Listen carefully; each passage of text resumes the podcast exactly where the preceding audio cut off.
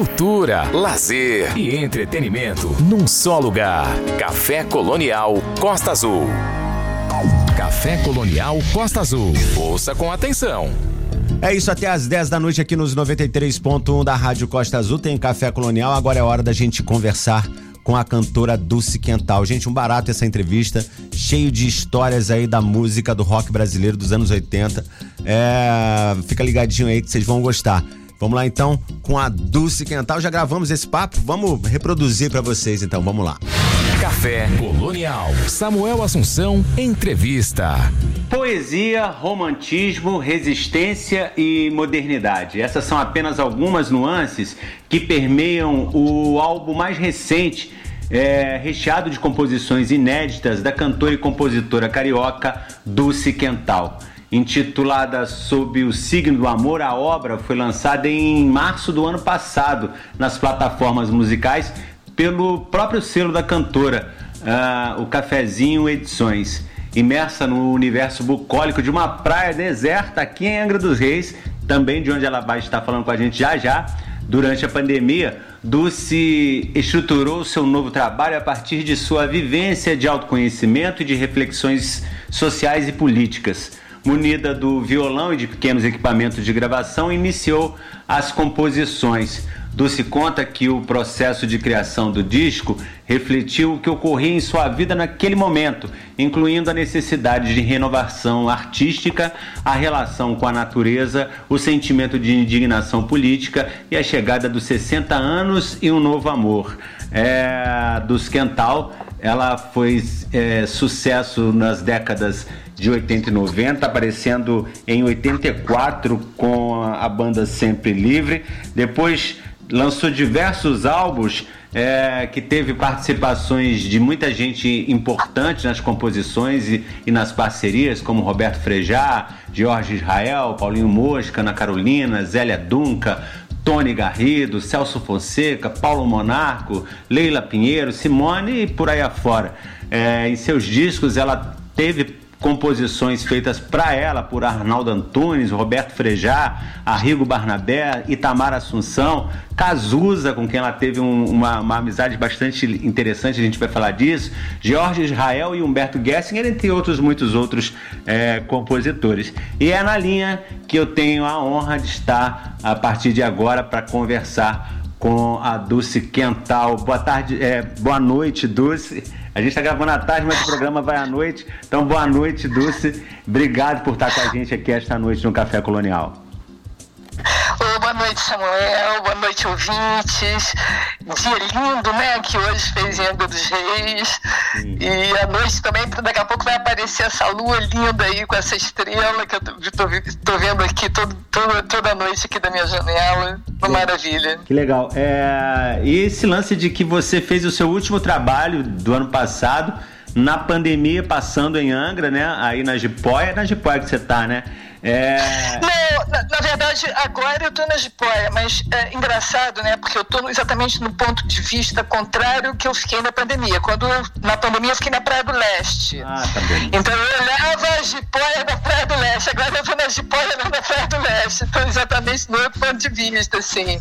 Na verdade, tem muito. Eu venho para Angra dos Reis, assim, desde pequena. Né? Eu tive vários amigos que tem, tem casa aqui, é, até aqui na jipoia eu tenho uma, eu vinha na adolescência de barco, a, é, a casa de uma amiga não estava nem construída ainda, depois eles construíram a casa. Quando a minha filha nasceu, bebezinha, com três meses, eu vim com meu marido para cá, que era produtor também. Uhum. Enfim, então, eu tenho uma paixão por essa, por essa região, né, que, que Mata Atlântica, acho, acho um dos lugares mais lindos do mundo, assim, porque tem esse conjunto, né, de flora e fauna, assim, Sim. maravilhoso mar então, eu tenho realmente. É um lugar que eu estou sempre retornando. Desculpe. E no início da pandemia, eu, na verdade, estava com uma viagem programada para a França. Eu ia passar meus 60 anos lá, que eu morei lá antes de começar a cantar. Desculpe, uhum. peraí. Antes de começar a cantar, eu é, morei na França um tempo, assim, fui fazer uma viagem, acabei ficando. Tenho essa coisa, às vezes eu vou fazer uma viagem e acabo ficando. Foi um pouco o que aconteceu aqui na pandemia. Hum. E acontece que estourou a pandemia. Então, hum. em vez de ir para a França, eu acabei. Eh, eu estava um dia nadando, eu nado muito lá no Rio também, tanto em piscina quanto no mar. Hum. E eu estava era março, arpoador e a água estava muito gelada. E eu fiz uma espécie de bronquite, porque eu não tinha levado a minha roupa de borracha. E aí estourou a pandemia. Eu falei, caramba, eu vou ser a primeira. Tipo assim, já estou sentindo tudo do jeito que eu estava, né? Porque a gente não sabia o que, que era aquilo, né? Deu aquele pânico, né? A coisa ataca o pulmão, ataca a parte respiratória, não sei o quê. E aí eu vim para Anga, resolvi, tive aquele insight, assim, meio logo no início, né? As coisas ainda não estavam fechadas ainda, sim, nada. Sim. E aí eu vim e fiquei hospedada na casa de uma amiga durante uma semana, dez dias. E aí a coisa começou a fechar começou uhum. a fechar. E aí eu resolvi ficar. Aí eu fiquei um mês ali na Praia do Leste. Uhum. E, uh, e aí eu falei, a coisa toda, tudo bloqueado, tudo fechado. Eu falei, caramba, é, não pode nadar no Rio, vou ficar presa no apartamento e tal. Eu já tinha trazido meu equipamento, já tinha trazido meu computador, já tinha trazido meu, meu violão. Então uhum. eu conseguia alugar uma casinha, assim, na verdade, ali na Praia do Leste, que ficava dentro da propriedade de um, de um cara é, que gostava muito de música. E era uma casinha que tinha, assim, um stand-up e uma canoa dentro da casa, sabe? Era uma é. casa de apoio, uhum. totalmente abandonada. Ela, era, uma, era uma casa tão inóspita, assim, muito úmida, e os bichos entravam, e enfim, uma casa mofava tudo, tinha uma umidade absurda. E eu falei, caramba, eu aluguei o negócio, falei, como é que eu vou ficar aqui dentro, né? Mas aí eu é aquela coisa, né? Hoje em dia, com, com Mercado Livre, com tudo, eu consegui trazer umas esteiras da Bahia, botei umas, forrei a casa toda de esteira, comprei um desmodificador, botei internet, conclusão, consegui fazer da casinha, que era uma coisa, um acampamento, consegui fazer uma coisa que ficou uma gracinha, sabe? E aí eu acabei ficando cinco meses ali com aquela rotina de acordar de manhã e, e nadar é, direto para o mar, né? Porque não podia Sim. circular na areia também, não podia né, ter nenhum contato social. Então, como a casa ficava quase colada no mar, eu me jogava no mar, nadava, encosta toda, não sei o quê, aí depois almoçava e aí trabalhava. E foi ali, foi ali que eu mais ou menos comecei a gestar né, esse disco sobre signo do amor. Uhum. E a gente já estava ali já há um tempo é, sobre esse governo, esse desgoverno, né? Esse último governo que foi uma coisa é terrível, né? Porque a gente que viveu, eu que vivia a anistia, o período da ditadura, minha família também toda envolvida em política, eu sou sobrinha neta de Santiago Dantas, sabe? Uhum. Todos os, os meus tios também participaram da resistência na época da ditadura, então a gente uh, a gente estava todo mundo muito preocupado.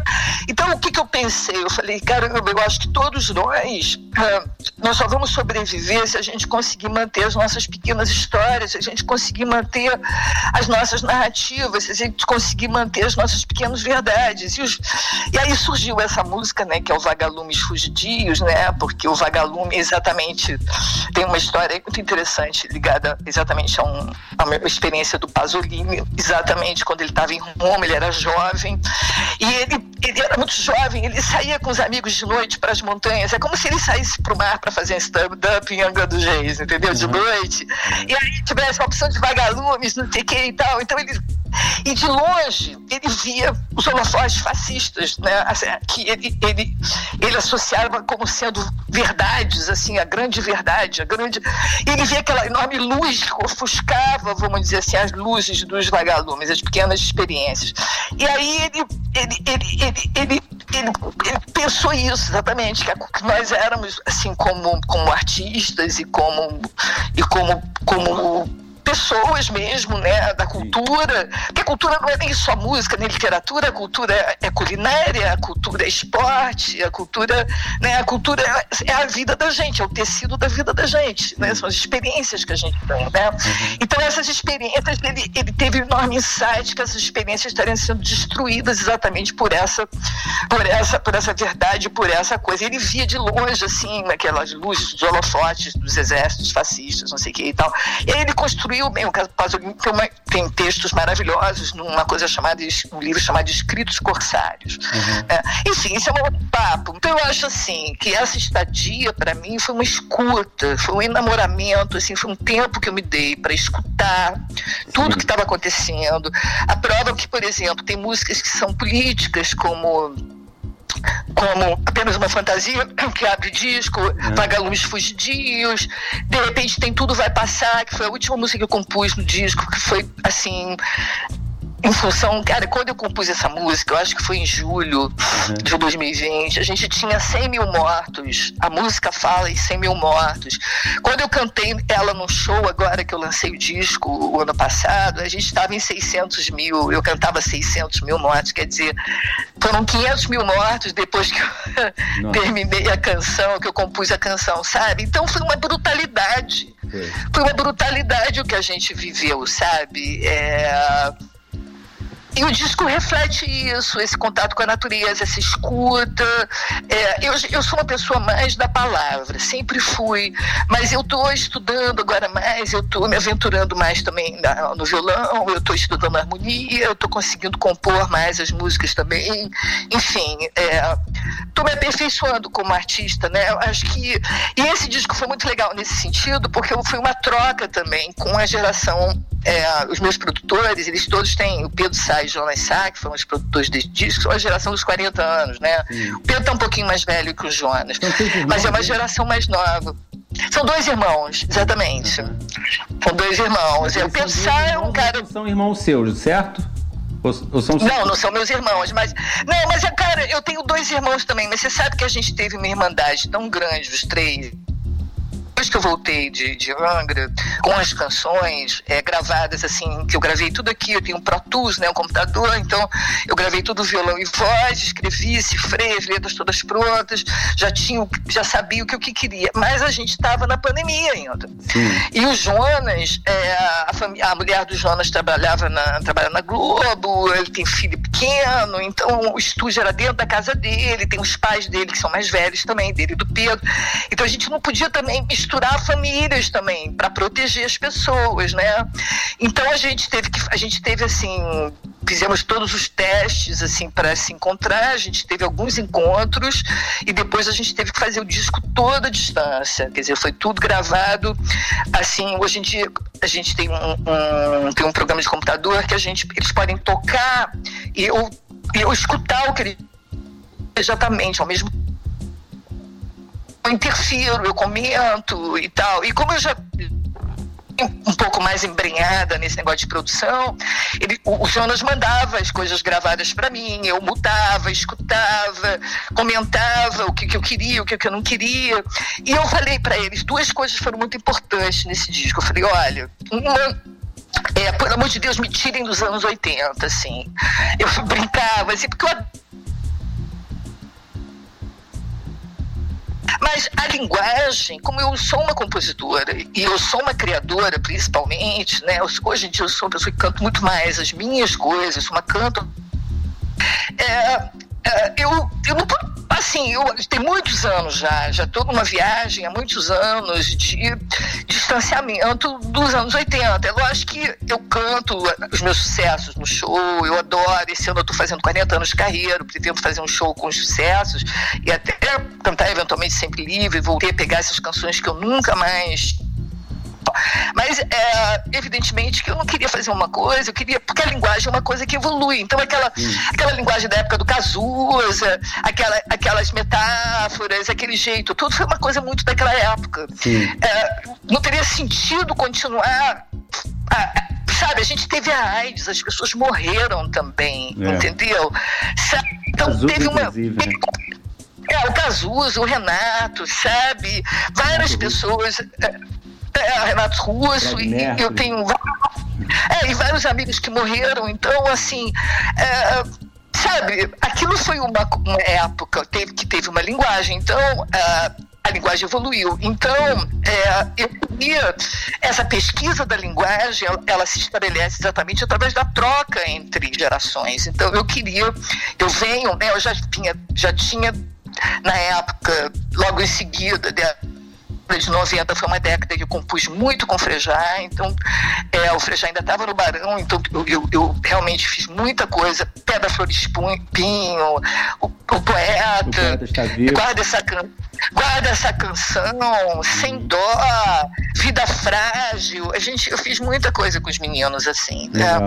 E, o, depois de eu tava, eu tava só, só para complementar a informação a respeito dos 100 mil, porque eu, eu postei uma foto no dia, então, é, agosto de 2008 completou 100 mil vidas. É, agosto de 2008, exatamente. então deve ter sido em agosto. 8 de agosto de 2020. É, então agosto exatamente foi quando eu fiz essa música, que eu falo 100 mil mortos, né? Eu falo de 100 mil mortos, né? Então foi exatamente em agosto. Qual a música exatamente? É, essa que você tá falando? É, é a a música Tudo Vai Passar. Tudo vai passar. Música que fecha o dia. Fala, tudo vai passar como nós, essa canção, tudo desaparecerá. Cem mil mortos passarão. Né? Aí falo, mais um beijo seu e essa dor no coração. Séculos de civilização desaparecerão. Nada restará, nem mesmo o céu, nem o mar tudo será engolido pelo sol. Isso é uma, isso tudo tem uma questão de filosofia um pouco aí, que é essa filosofia da dimensão da nossa insignificância, né, verdade, né? Eu tive assim o fato de eu estar aqui em Angra também, a gente está em contato com esse céu maravilhoso. Eu olhava o céu, eu vi os morcegos darem rasantes assim na minha janela e eu falava, puxa, os morcegos são. Essa doença veio dos morcegos, eles estão aqui. Eu conversava, eu falava com os morcegos, eu falava, poxa, olha, eu estou aqui com vocês, vocês são meus amigos, eh, sabe? Eu, eu, eu nadava e olhava, puxa, nós estamos de passagem aqui, nós somos tão pequenos diante da história desse planeta, diante do universo, diante de tudo, né? Então, isso é um pensamento, isso foi uma coisa é, que os estoicos, que eram os, os pré-socráticos, né? Os, eles, que eram os gregos, eles tinham uma filosofia, exatamente o que eu estava falando do Foucault, que era esse modo de pensar as adversidades. Eles, eles se colocavam ali dentro das situações, é, às vezes de uma maneira assim. Então, essa música foi toda inspirada um pouco nesse momento, e a música que foi a última coisa que eu compus, foi a música que fechou o disco, assim, né? Que doideira. É... Eu falo muito, viu? Se você eu tô gostando de ouvir. Eu, eu, fiz uma seleção de músicas aqui. É, vamos, vamos ouvir uma pra gente, pra gente dar uma respirada. Vagalumes Fugidio, já que você citou ela também. E aí a gente volta para conversar. Ah, que legal. Vagalumes é, Essa música eu queria chamar, chamar, chamar a atenção que ela tem um arranjo de cellos. Jacques part... Morelembal. Mental, né? Isso. Do cello do Jacques Marandello e do piano, o piano do Itamar Assieri, que é um pianista fantástico, fantástico que Sim. trabalhou muito com a Bibi Ferreira, e tem um bandoneon do de um argentino aí, do Mariano Gonçalves. É. Isso. Vamos lá então de Vagalumes Fugidios e a gente volta para conversar mais um pouco com a Dulce Quental. Muito bem, só é, é atualizando uma informação que foi passada aí durante a entrevista, né? Só dizendo quem é Santiago Dantas. Ela falou, né? Eu, eu, eu, sou sobrinha de Santiago Dantas. Santiago Dantas foi ministro da Fazenda de João Goulart, presidente João Goulart, entre 1961 a 1964. Agora sim, vamos lá com Vagalumes Fugidio. Já já a gente volta com um papo aqui com a Dulce Quental.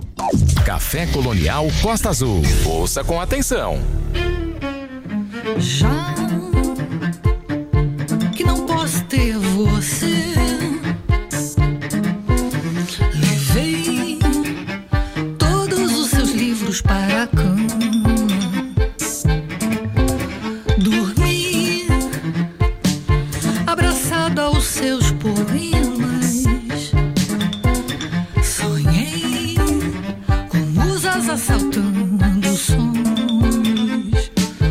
vagalumes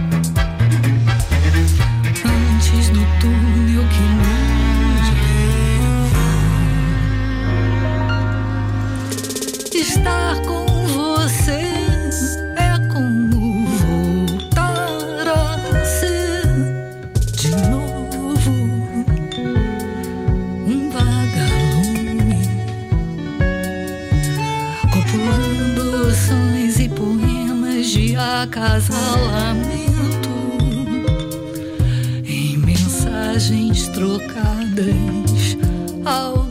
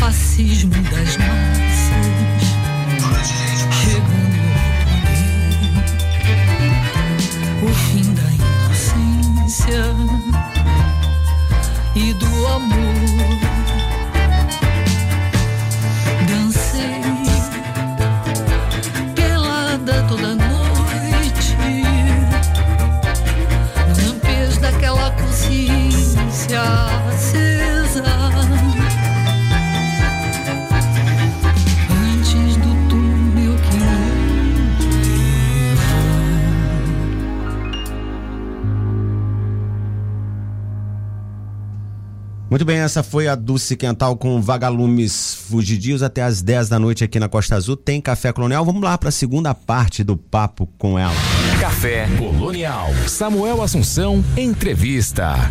Muito bem, estamos de volta aqui no Café Colonial, esta noite conversando com a Dulce Quental, a grande Dulce Quental aqui no, no programa. Ô, Dulce, eu fiz, eu separei aqui até é, uma música que você já citou aí, mas eu queria tocar duas que tem a ver com o Cazuza, porque uma é o, é, o Poeta Está Vivo, você falou dela, e também. Ah, legal. E, e uma que você canta com ele, Tudo é Mais, de 85.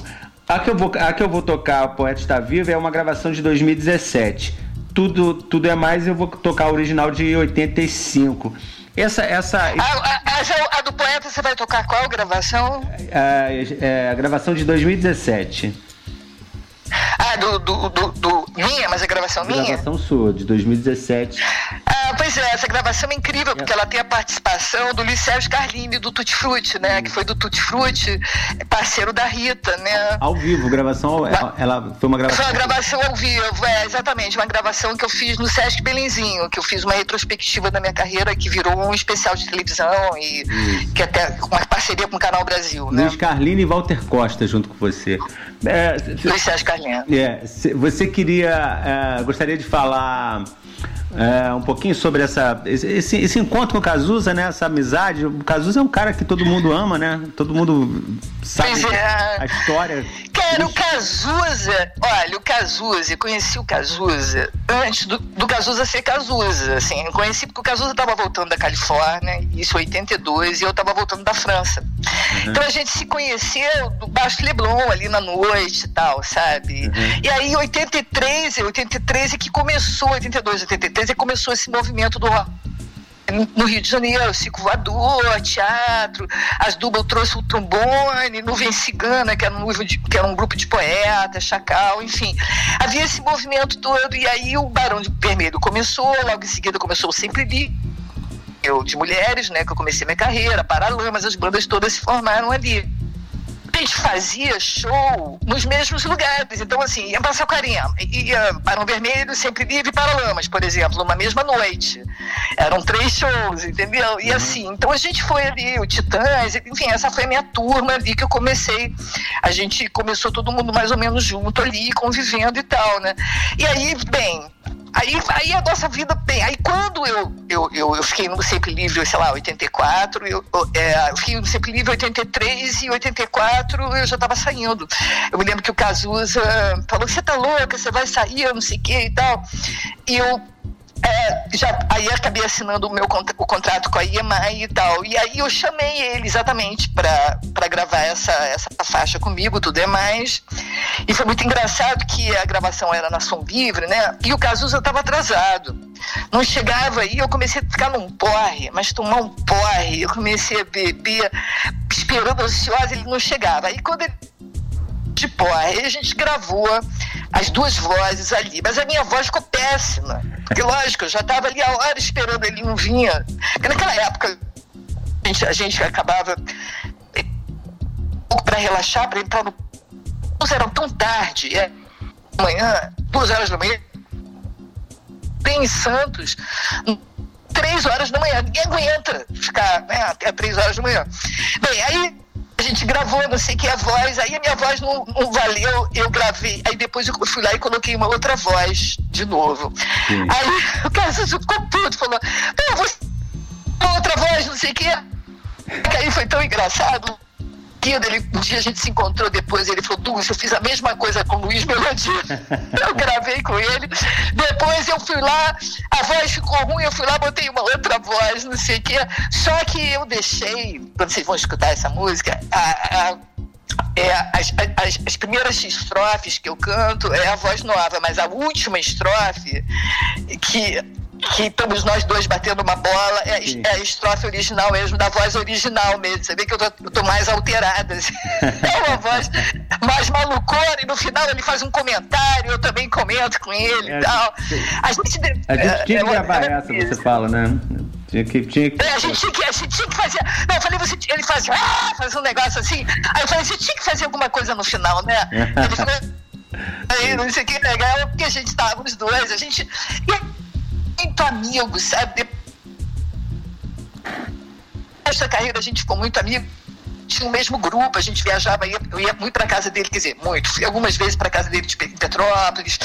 É, quando ele ficou doente, por exemplo, eu fiz o Poeta Está Vivo, a gente está falando do Poeta Está Vivo, eu mostrei a letra para ele do Poeta Está Vivo, sem música, não tinha música ainda. Uhum. Né? Ele não chegou a conhecer a música do Poeta Está Vivo, ele conheceu a letra, né? porque foi uma música que eu fiz quando, porque é, antes de ir para Boston, ele tinha no estúdio, eu ia fazer um show, ele foi no estúdio me visitar, não sei o quê.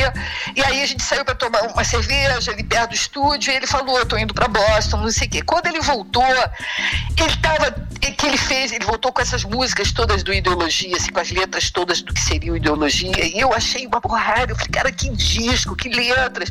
E tinha uma letra que falava: Eu vi a cara da morte, ela estava viva, que eu achei assim um verso, parecia Mayakovsky, assim, aquele uhum. poeta russo, sabe? Eu falei, cara, que coisa.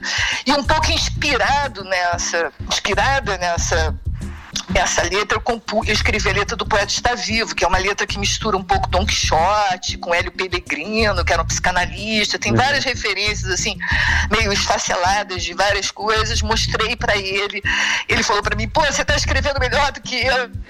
Mentira, né? Tem até uma crônica que conta essa história dessa música, que é muito legal. E, enfim, depois, anos depois, por causa da Denise Barroso, eu, que, que era da Gangue 90 também, que era muito amiga da gente, uhum. irmã do Júlio Barro. É, quem não se lembra, Gangue 90 tinha aquela música Perdido nas Selvas, né? Foi a primeira banda, na verdade, desse movimento do, dos anos 80 de rock, assim, né? A primeira banda New Wave, assim, que apareceu e tal, né? E a Denise, eu mostrei essa letra pra Denise, e a Denise, Dus, por que, que você não dá essa letra pro Frejá? E aí que eu fiz a música com o Frejá. Legal. Foi assim. Legal. vamos, vamos ouvir então é, Tudo é Mais, do Esquental com o Cazuza, e na sequência o poeta está vivo. E aí a gente volta para continuar o papo aqui com ela. Vamos lá. Café Colonial. Ouça, desfrute.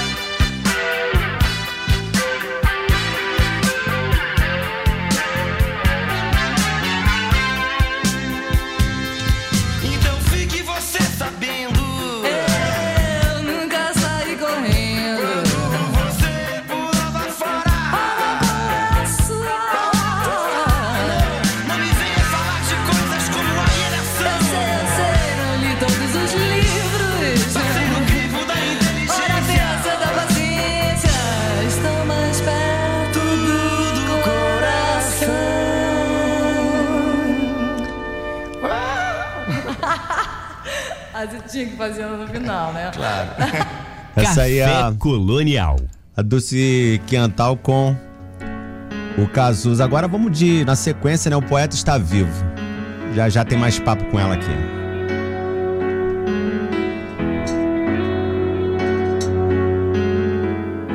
Baby, compra o jornal e vem ver o sol. Ele continua a brilhar, apesar de tanta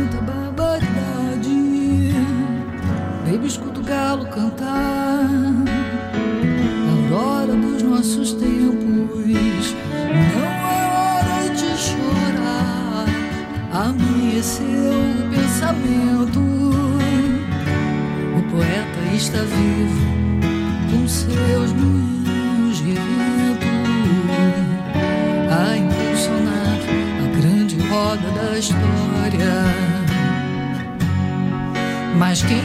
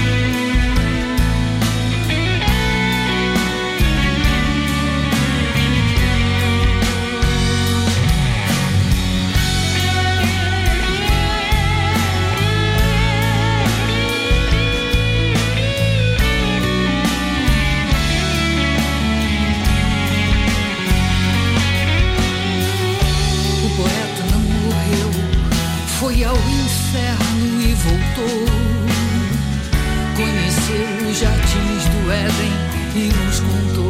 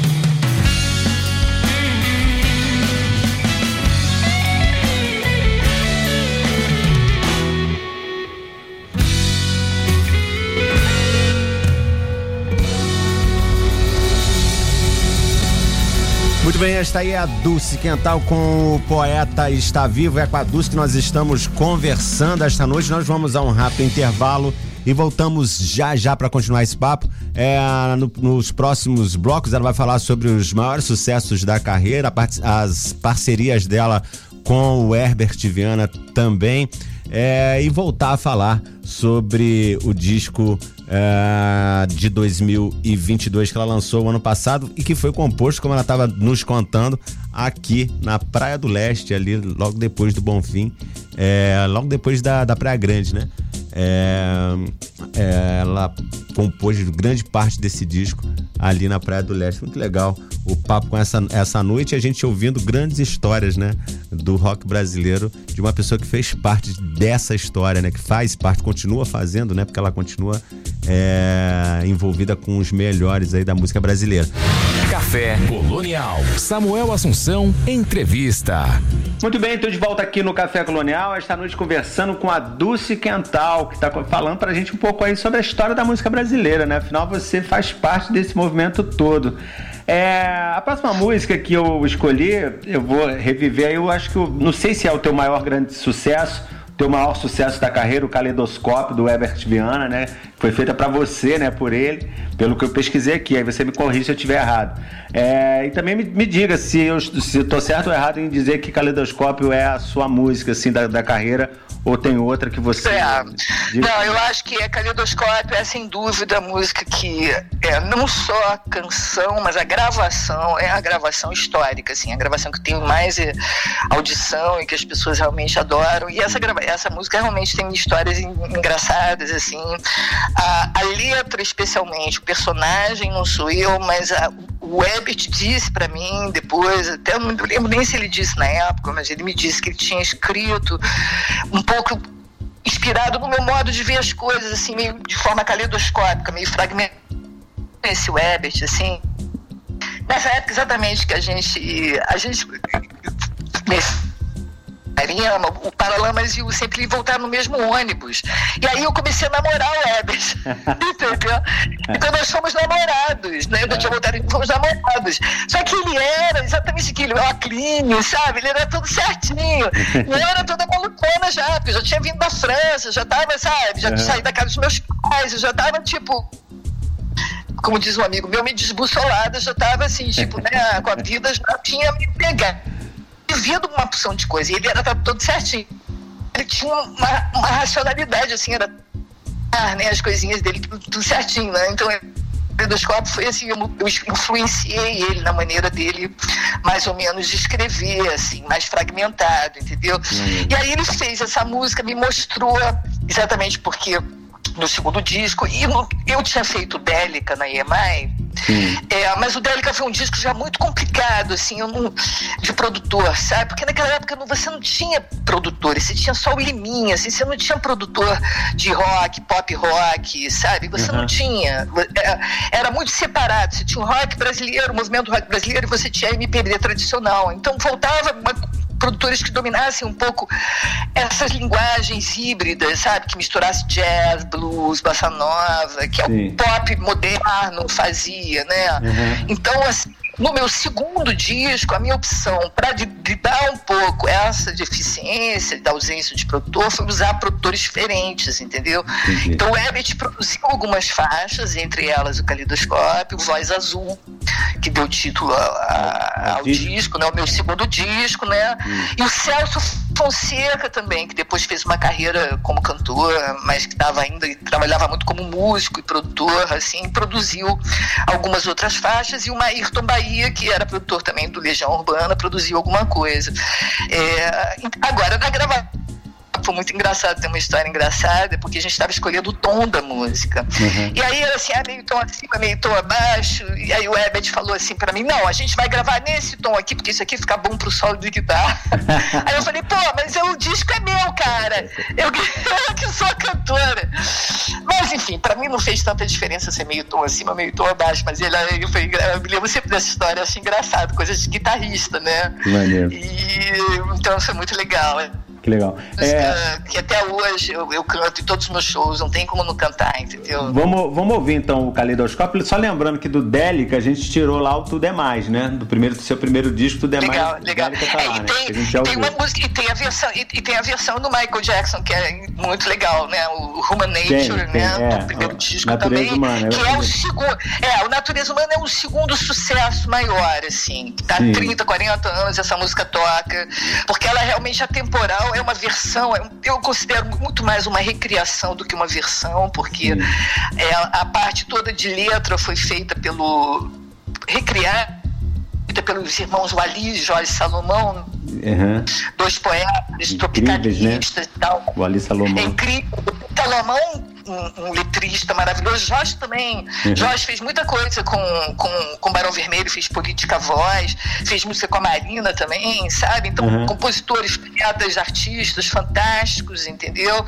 Então, o Natureza Humana tem uma, é uma versão também que teve. A parte musical foi feita pelo Mico Rezende, também um artista então, é uma gravação importante desse, desse primeiro disco também. Mas eu acho que Caleidoscópio do segundo disco é a música, sem dúvida, mais importante, né? Tá. Vamos ouvir então, já que você falou de natureza humana, aí não vamos deixar os ouvintes aí é, querendo, é, querendo a música e não, não podendo escutar. A gente vai tocar na sequência, então, os seus, grandes, os seus dois grandes sucessos. Caleidoscópio, é, música do Herbert Viana, para você, é, e também o Natureza Humana, você com o Nico Rezende e o Maírton Bahia na sequência, tá bom? Vamos lá então, gente, com a Dulce Quental, Caleidoscópio na sequência Natureza Humana e a gente volta já para ir pro final do papo aqui com ela. Vamos lá. Café Colonial. Todo mundo escuta.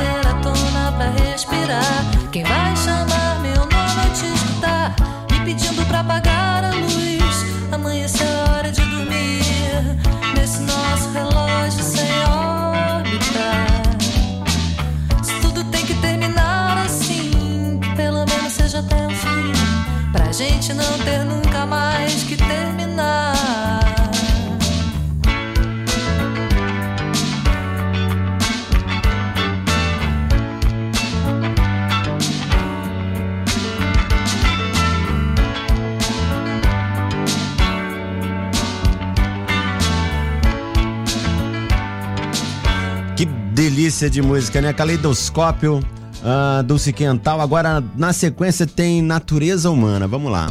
Muito bem, estamos de volta aqui no Café Colonial. Não, não, não, não, com... não, não. Pera aí um pouquinho que eu compliquei aqui. Agora sim, vamos lá com natureza humana e a gente volta com a última parte do papo com a Dulce. Vamos lá.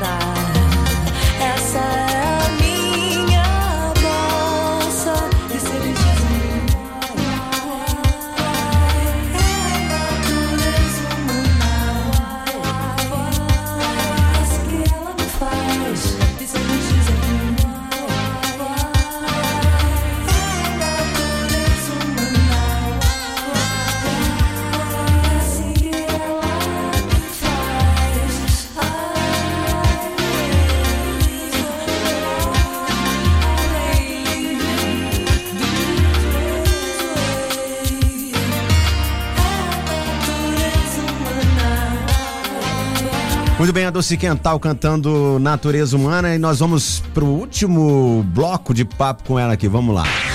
No Café Colonial, Samuel Assunção quer saber. Muito bem, estamos de volta aqui no Café Colonial. Esta noite conversando com Dulce Quental. Tão barato esse papo aqui essa noite.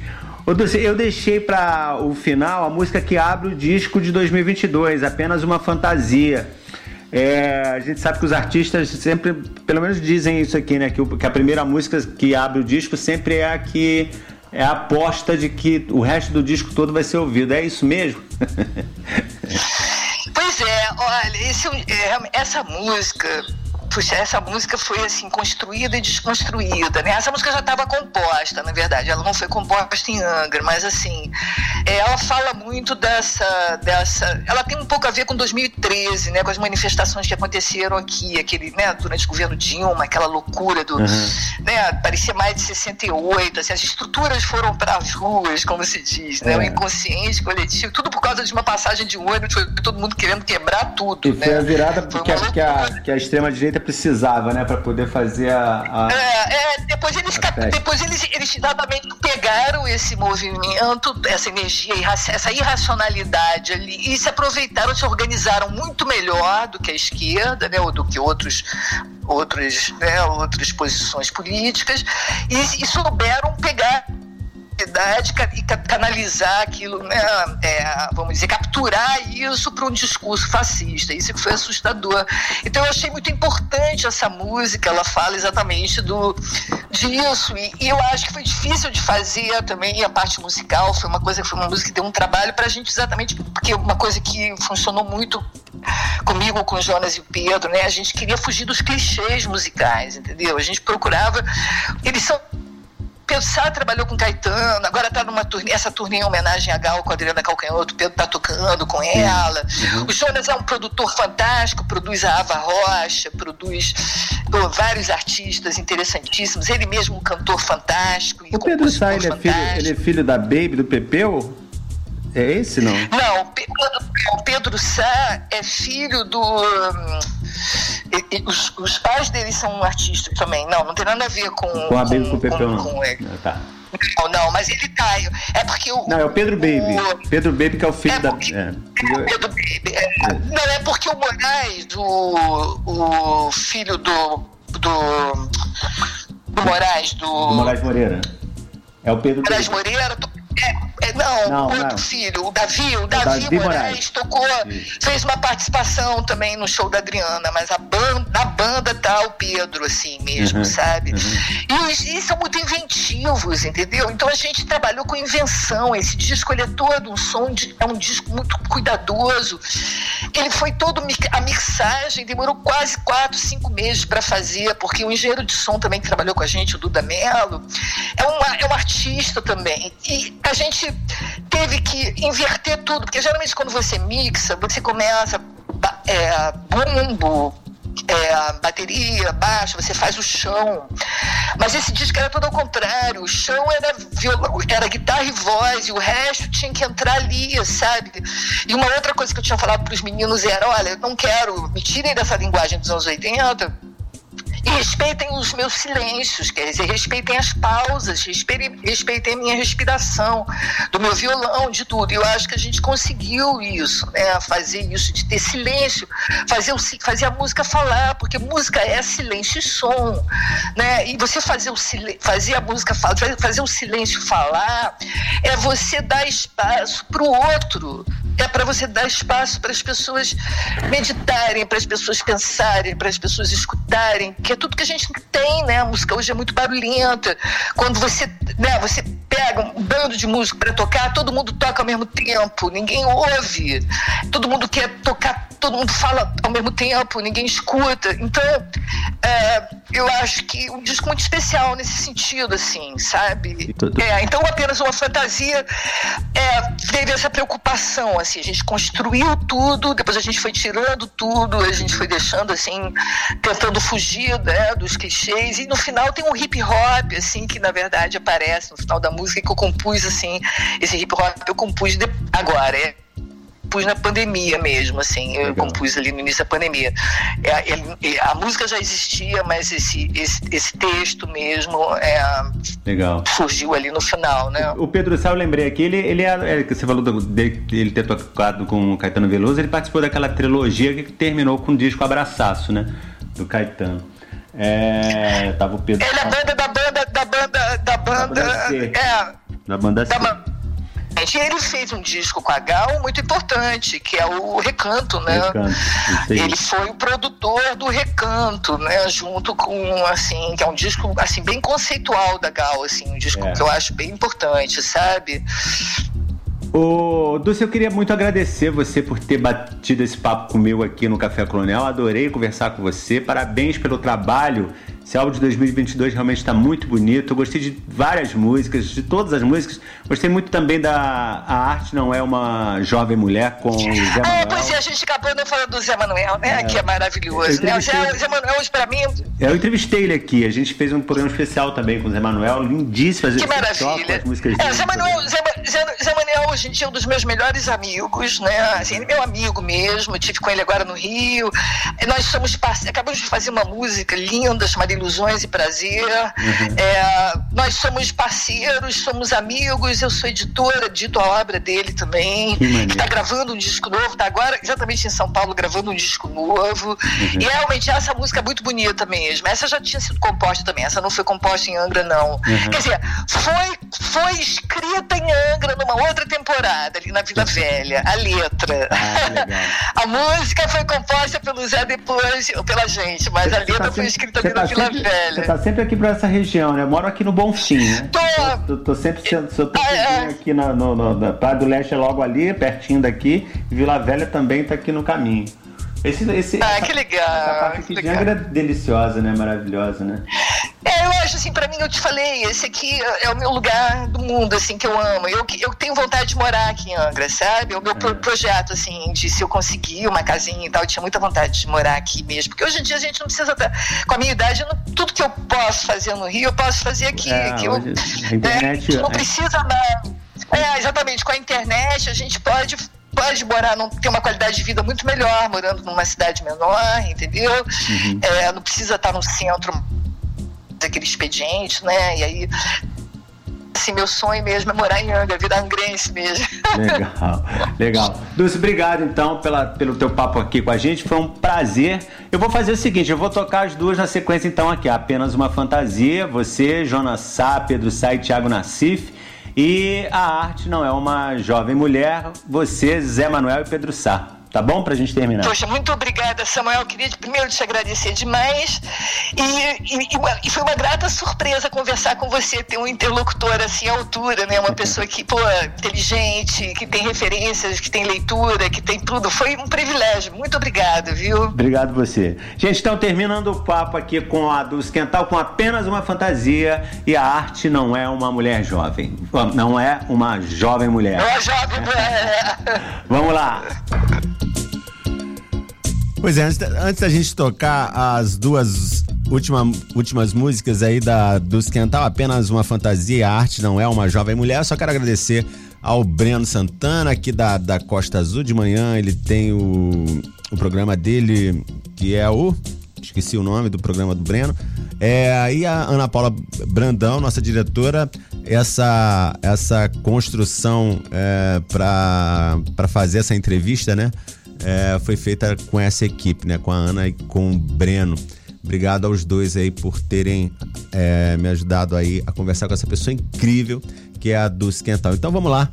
É, com o, as músicas que faltam, então, da gente tocar dela, do, disco Sob o Signo do Amor, disco do ano passado. Uh, apenas uma fantasia e a arte não é uma jovem mulher. Vamos lá. É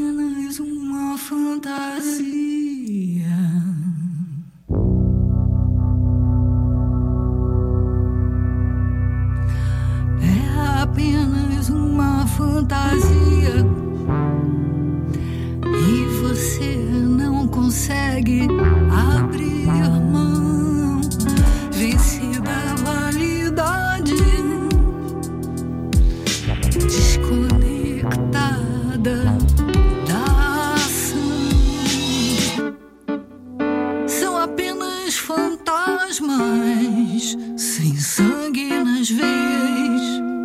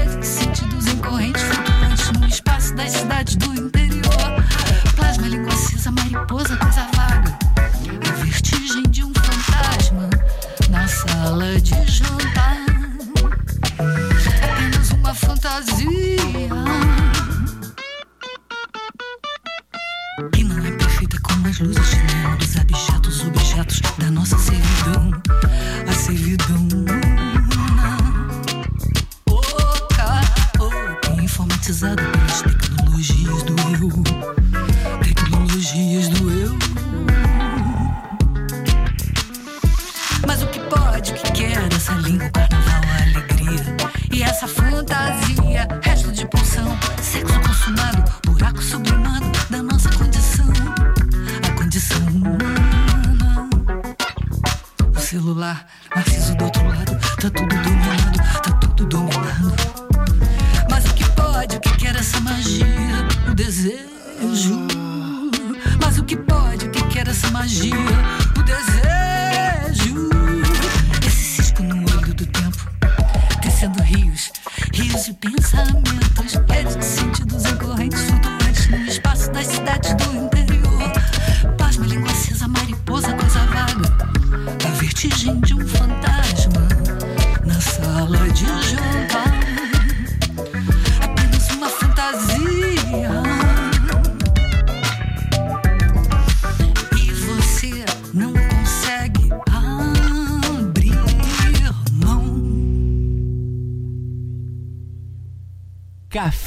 Colonial.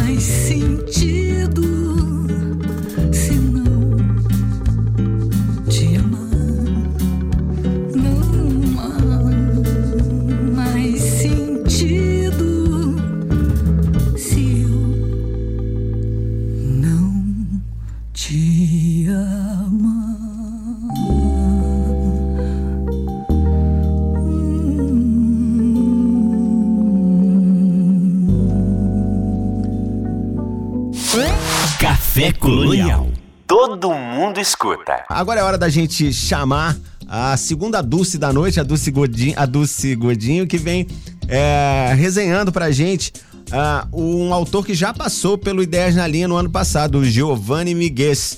É, o livro que ela traz hoje pra gente é o Poesofias, Entalhos e Alguns Retalhos. Lembrando que neste mês a Dulce está falando de poesia porque é o mês considerado é, o mês dos namorados, né? Então é sempre legal uma poesia para uma pessoa amada. Vamos ouvir a Dulce então, vamos lá. Boa noite, Dulce. Participação especial no Café Colonial Costa Azul. Boa noite, Samuel. Boa noite aos amigos ouvintes e leitores. No mês que celebramos a poesia, aqui no quadro Ideias na Linha, resolvemos trazer um poeta contemporâneo com uma criação literária frenética e envolvente. O autor é Giovanni Miguel, com seu novo livro Poesofias, entalhos e alguns retalhos. Giovanni é muito atuante nas redes sociais, onde não só divulga suas poesias, mas também exerce uma potente reflexão social sobre assuntos da atualidade. Além disso, provocações sobre o mundo interior do indivíduo, o fazer poético como necessidade da existência e muitas considerações sobre a sua singular maneira de ver a vida. O autor consegue unir o que mais chama atenção nos leitores frente à sua obra, que é a constância da escrita conversando com a pós-modernidade. Como já mencionado aqui no programa Café Colonial, a poesia possui algumas lacunas que seduzem o leitor, e por isso ler um poema não é algo ligeiro e descompromissado. Muito pelo contrário, ler um poema é um ato de entrega, de reflexão. O primeiro texto da obra de Giovanni, chamado No Escuro, já nos mostra o quão reflexivo será todo este livro. Leio para vocês. Abrem aspas. Esteja tenso, mas atento. Não relaxe ao ter um intenso mau hábito de perder-se no cadafalso de um imenso acalento. Em cada estrela que brilha lá no céu, contemple a luz, mas não ignore a escuridão que está nas entrelinhas daquela imensa vastidão de solidão. Entre você e o divino, há o escuro como reino. Percebemos aqui que as rimas não são obrigação, mas também há um cuidado em criar rimas ricas e também se constrói a partir disso tudo uma grande liberdade de escrita, até pelo espaçamento. No texto, realça a importância da escuridão como chave para o entendimento da vida. Assim também registrado em outros momentos, como no texto Uma Obra em Curso, quando diz, abrem aspas, escrevo para resistir, escrevo para entender o mundo, para me entender no mundo. Fecham aspas. Enquanto li esse poema, pensei em trazer também uma situação para vocês. É importante que para cada leitura faça um encadeamento desses versos. Ler cada verso como se ele fosse um único fragmento não é muito bom para o poema. A gente precisa ler o verso, encadear com o outro para que haja um maior entendimento sobre o texto. Então há uma leitura também muito própria para se fazer nos poemas. Esta obra, ela reúne muita escrita diária, como diz o poeta, escrever para ele é como pensar e caminhar e passou a fazer parte da vida. O Giovanni já soma 30 cadernos e quase 3 mil poemas, aforismos, fragmentos. O escritor é de volta redonda, mas vive no Rio de Janeiro. Ele é servidor público federal e possui oito livros publicados. Para Giovanni, a poesia se impõe, como no verso da página 15 também lerei para vocês. Abrem aspas. A poesia se impõe aquilo a que ela se propõe. O poeta só compõe.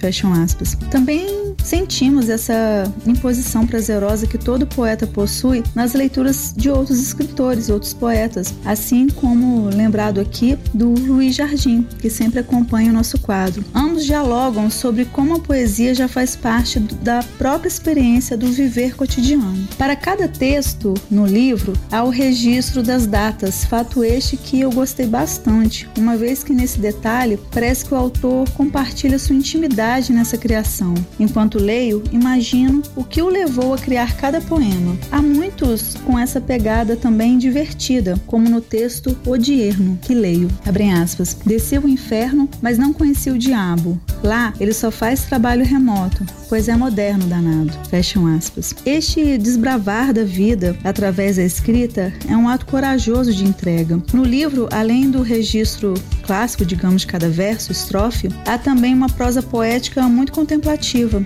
que abraça uma temática do amor, seja na relação sobre a sua função paterna, como amigo, como de marido, seja o simples observar deste amor nas pessoas. Deparamos então com uma leitura existencialista e há passagens que tratam sobre o sagrado, seja com santos, Oxum, Iemanjá, seja com a simbologia de Deus ou do diabo, seja com a própria observação dele frente à religiosidade. Leia o texto desbravador, abrem aspas. Talvez eu não seja um poeta, talvez nem mesmo um escritor, talvez eu seja apenas um simples lenhador desbravando a imensa floresta da minha mais dilacerante dor. E lá, na minha solidão, entre as mais gigantes árvores, sonhando com o mundo que eu poderia construir sobre os cadáveres que vou derrubando no chão, tentando diminuir minha própria escuridão. Fecham aspas. Sabemos o quão difícil é definir poesia, algo que o próprio autor traz como reflexão, mas de forma ousada percebo que neste livro, além do amor, o posicionamento social, algumas contemplações entre o ser, luz, a escuridão, a escrita e o divino. Persistindo em encontrar a luz, sempre nos deparamos com a escuridão, que, analógica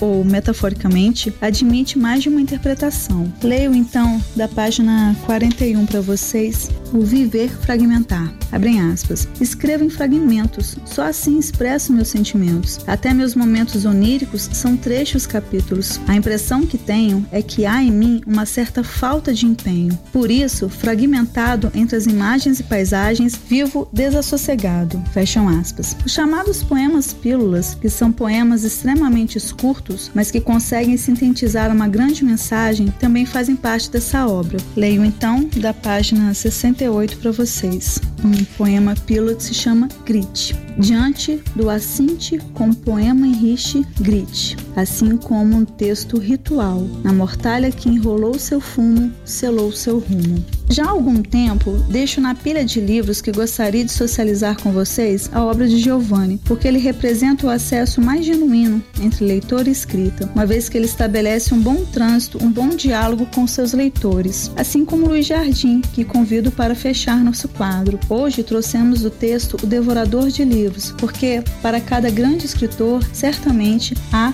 um exímio leitor. Do livro A Casa dos Meus Quartos, leio O Devorador de Livros. Eu vi alguém vomitando uns pedaços de papel e fiquei me perguntando: o que há, meu Deus do céu? Logo depois me disseram que aquele que estava mal havia comido as folhas de um imenso jornal. E ainda me contaram um erro de interpretação. Comedor de jornais tem livros na refeição. Pois certa vez lhe mandaram, lhe mandaram estudar, que só se torna alguém com livros a devorar. E o devorador de livros passou a comer papel e após lambia os dedos, como se chupasse mel. Muito tempo se passou para sanar a confusão. Depois que o papel faltou, chegou-se solução. O pobre do cidadão, viciado em papel, tornou-se a partir de então um estudante fiel. Viciou-se então em letras e em palavras escritas, devorava-as dia e noite, qual fossem batatas fritas. Mas então, aí, um dia, com o fim de tudo tem, deixou de ser quem sofria e passou a ser alguém. Muito obrigada, boa noite. Boa noite, Dulce. Obrigado pela participação mais uma vez com a gente aqui no Café Colonial. É, vocês ouviram uns, uns é, latidos aí no fundo na hora que a Dulce estava falando, né? Ela disse que o cachorro do vizinho quis participar essa, dessa vez, dessa noite.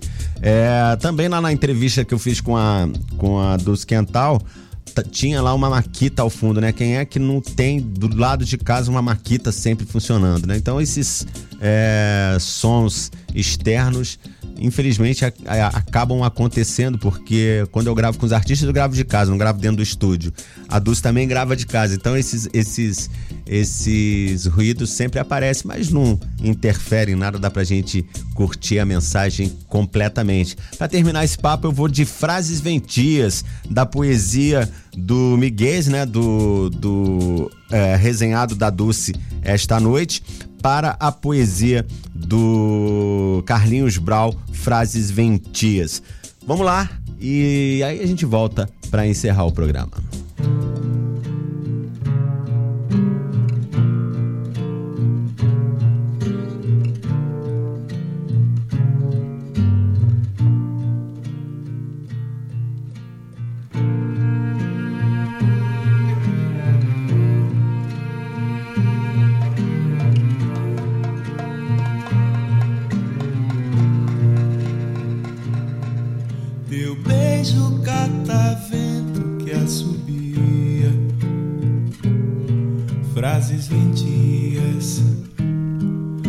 noites em mim.